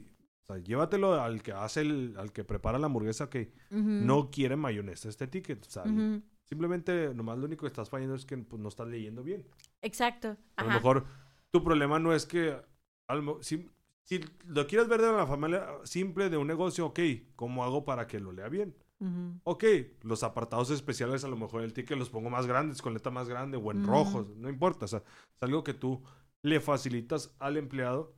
Simplemente, obviamente, si, si el empleado este, tiene problemas de yo de la vista, que no veo nada, este, y uso lentes y ya no puedo hacer nada con mi vida, pero pues necesito trabajar Ajá. y tú me das la oportunidad de trabajar, pues sí, ok. ¿Sabes qué? O sea, voy- te lo voy a recordar. Ajá. O simplemente, o sea, oiga, al, de- al del sistema necesito que este ticket me lo imprima más grande o me haga más llamativo el, el, la parte de, de los apartados especiales y resuelves ese problema. O sea, ya no es limitante que si llega alguien con el mismo problema que yo tengo o que llegue alguien con otro problema, simplemente ya dices, ok, tómale mucha atención a lo que está en rojo. Ujú. O sea, ya de cierta manera ya le, le facilitas eso a las personas y ahora sí que tu hater se convierte en un... En un En un follower. Pero exactamente. es como que en base de, de ok, o sea, lo, lo proceso, ¿no? O sea, todo esto lo que estamos diciendo, o sea, realmente la última parte del proceso este de, de digitalización, pues es lo que son las comunidades, o sea, no por tener, digamos, una página de Facebook o de Instagram o de LinkedIn, o sea, una marca no quiere decir que ya crea una comunidad, no, eso se va haciendo en base a automatizar, al face marketing, a educar, o sea, es cuando empiezas a, crecer como esta base de personas, o sea, que dicen, wow, o sea, lo que estás haciendo, pues está chido, o sea, me gusta, lo voy a, lo voy a desparramar, ¿no? O sea, y al final de cuentas, los seguidores, o sea, eh, de, una vez sí, leí esta estadística, ¿no? O sea, realmente como de todos tus seguidores, o sea, solamente una mínima parte son de hecho los que te van a comprar. O sea, los otros están ahí como que por el contenido y la educación que das. Cosa que es genial, ¿no? O sea, porque estamos en estos tiempos, o sea, en, en esta nueva economía donde muchas veces como que, híjole, es que no sé qué hacer, no sé qué me gusta, no sé cuáles son mis talentos. Eso es cuando tú empiezas a educar a las personas, empiezas a crear estas comunidades, de repente empiezas a inspirar gente que, ¿por qué en una de esas veces hasta cambia de, de, trabajo, ¿no? O decía hacer una empresa nomás porque vio algo que le gustó mucho que tú pusiste por ahí y de repente, ¡pum!, le ayudaste a que cambiara totalmente su vida en ese sentido. Sí, incluso aquí es donde, de cierta manera, le digo, no, no, esa parte de nosotros de, ahora sí, te voy a enseñar cómo lo hagas, Ujú, no es porque quiera decir que, o sea, yo sé, yo sé más, te quiero ahorrar ese paso que todos los gurús, si lo quieren ver así, o Ujú. maestros que te enseñan, dicen, ok, te voy a ahorrar el paso, te voy a enseñar. Obviamente me, va a haber un beneficio para mí, ya sea económico como quieras, este, pero te voy a ahorrar ese paso, el tiempo que tú te tardaste, te lo voy a ahorrar para que tú lo hagas realmente. O sea, ya de ahí tú depende experimentar y hacer nuevos caminos, que es la, la forma en que haces de que, ok, yo te enseño la herramienta, esto lo vemos ahorita en la nueva, norma, nueva forma de educar, que yo te enseño la herramienta, tú generas tu propio conocimiento en base a la herramienta. Sí, básicamente, ajá. Entonces, eh, como dices, literalmente es un 10% de los que realmente es tu comunidad nativa. Obviamente, la gente famosa que tiene 10 millones de seguidores, 100 millones, este, pues un 10% sí es un resto. Pues aumenta, ¿no? O sea, también. es proporcional todo este onda. Pero no quiere decir que de esos 100 millones, el 10% te va a comprar. No, ajá, sí, no, o sea, te digo que una vez así como que estaba leyendo eso, ¿no? O sea, realmente como que eh, como el 90% literalmente así de tu, de tu comunidad, de tu tribu, o sea, está ahí por la información que das.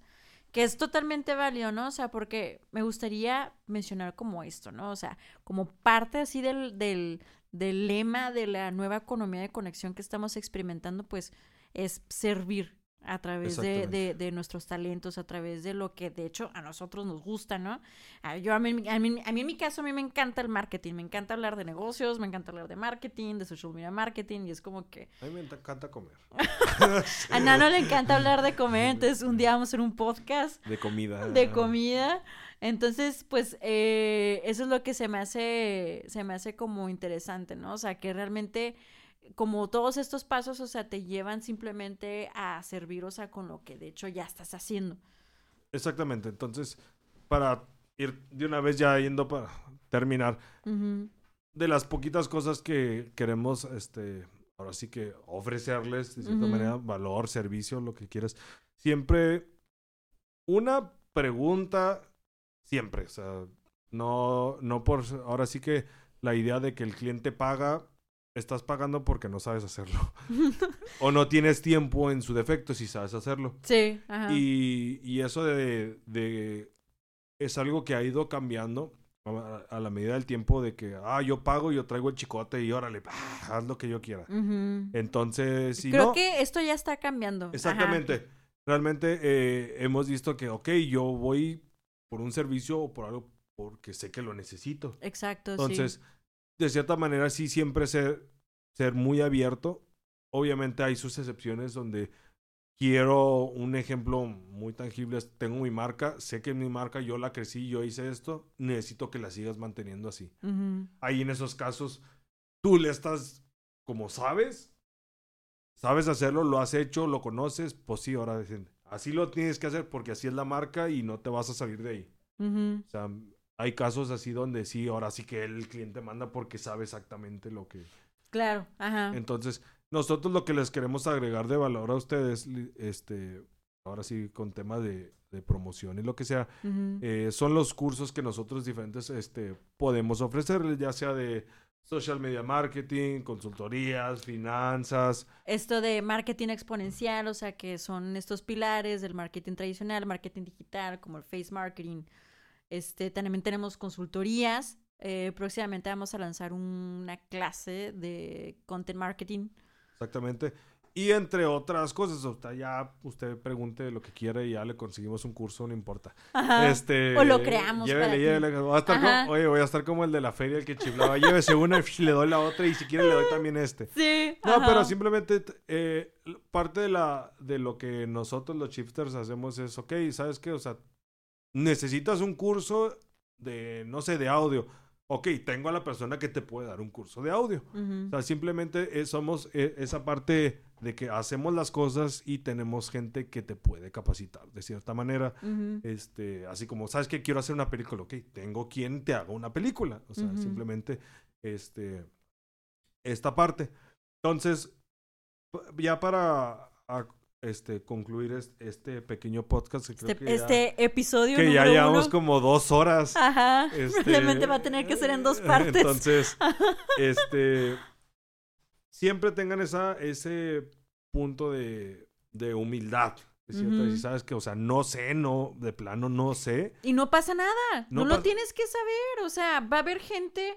Y esto es algo que, que, que que es lo que es muy bonito, o sea, hay gente que es súper apasionada en cierta cosa que tú no sabes hacer o que simplemente dices, no, pues a mí me da huevo aprender eso. O sea, hay gente que lo va a hacer feliz de la vida, enamorada de ese proceso, o sea, entonces, pues básicamente es como que nosotros queremos, o sea, eh, invitarte a que te unas como a esta comunidad de shifters, o sea, donde potenciamos, o sea, como esos cambios. O sea, de que no nos aferramos de que no, no, es que yo a fuerzas tengo que hacerlo. No, o sea, todos podemos colaborar. Exactamente, o sea, simplemente uno de los dos este, clientes con los que fuimos a, una reunión nos dijo, o sea, es que quiero que trabajes con esta persona. Pues sí, pues trabajo, o sea, no, no tengo ningún inconveniente nomás si quiero, si dejamos bien en claro y déjalo tú bien en claro realmente, o sea, qué es lo que quieres y si quieres juntar incluso equipos de empresas diferentes, o sea, delimitar qué va a hacer cada uno, porque entre las delimitantes la línea es muy corta para que una empresa se quiera tragar a la otra y decir que está mal, entonces delimitarle, ¿sabes qué? Tú quiero que hagas esta parte porque me gusta cómo lo haces. A lo mejor la nueva empresa también lo hace, pero no conoce exactamente cómo lo hace, pero le quiero dar el trabajo de este porque sí he visto que lo hace, o me lo recomendaron por X este servicio. Entonces, de cierta manera, eh, a las empresas o a las vendedores sean humildes y decir, ok, ¿sabes qué? No, o sea... Esto no lo puedo hacer, no Esto no lo puedo hacer, no me comprometo o simplemente hay formas de decir, ¿sabes qué? No... Siempre para todo hay buenas formas de dar la excusa si quieres aventarte a ruedo. Claro. O sea, ¿sabes qué? No lo sé hacer, déjame lo investigo si está dentro de mis capacidades, sean económicas, eh, incluso el tiempo es una, una limitante muy grande. Te digo si lo puedo hacer. Si no, este, si puedo conseguir a alguien, pues te lo, te lo hecho. No hay, no hay problema. Entonces, este, pues no sé si quieras agregar otra cosa. Pues creo que me quedo como con eso que, que dijiste, ¿no? O sea, al final lo que estamos hablando, o sea, de poner a cada persona o a cada, eh, digamos, cada empresa como en, en su rol, ¿no? O sea, de, se trata precisamente eso de, de, la conexión. Tú te conectas con los demás, o sea, para crear cosas. O sea, hay una frase que yo digo como desde que era niña, ¿no? Ningún hombre es una isla. O sea, entonces cuando tú no sabes hacer algo o no, o no puedes o no es tu pasión, no es tu habilidad, o sea, siempre o sea, ten en cuenta, o sea, que puedes recurrir a personas, o sea, que te pueden llevar como por ese camino, ¿no? O sea, y luego decir, ah, ok, sí, ya lo entendí, lo puedo hacer, o sea, es que, o sea, sí, ya lo entendí, pero pues no es lo mío, ¿no? Entonces, ahí es donde entra como precisamente el shifting, el cambio en esta, en esta nueva eh, transformación, o sea, que todos estamos pasando, o sea, en los negocios personales, o sea, en las relaciones con los socios, es parte de eso, o sea, de que no eh, no quieras como micromanejar todo, o sea, de que ten como esta, eh, esta habilidad, o sea, decir, ¿sabes qué? Creo conexiones, creo empleos, creo empresas con diferentes personas y todo lo hacemos a través de lo que, ah, de hecho, a nosotros nos gustan, de nuestras habilidades y nuestras pasiones. Entonces, pues bueno, eso pues sería todo de mi parte, de nuestra parte. ya, este, ya individualizando aquí, ¿no? Luego ya, nomás pasa el Día del Hombre y ya se olvidan de los hombres. No se crean, pero los dejamos con esto. Los invitamos a, pues, nuestras redes sociales. Que nos sigan en Instagram, en Facebook, en YouTube. YouTube, este... LinkedIn. LinkedIn, todos los habidos y por ahí. Bueno, no es cierto, Hi-Fi no existe, entonces no nos busquen. Entonces... Oiga, pues, tiene eh, MySpace. oh, tiene, tiene, tiene My, tiene... Oiga, no tiene, no tiene el Messenger, es el sonidito. el Messenger. Oh. Entonces, los dejamos con esto y ahí nos vemos. Bye.